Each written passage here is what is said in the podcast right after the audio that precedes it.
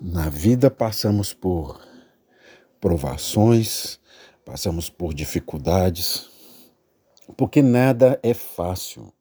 As coisas que são fáceis, elas não são valorizadas e nem sempre prestam.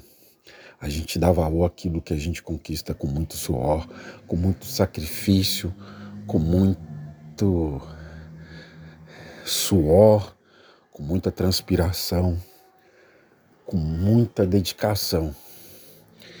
E essas coisas valem muito a pena.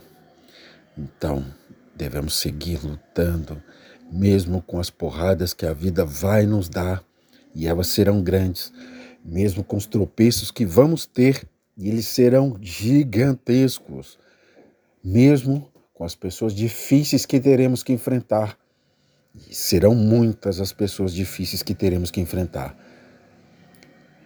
Não foque tanto no problema, não foque tanto nas pessoas que trazem dificuldades para a sua vida.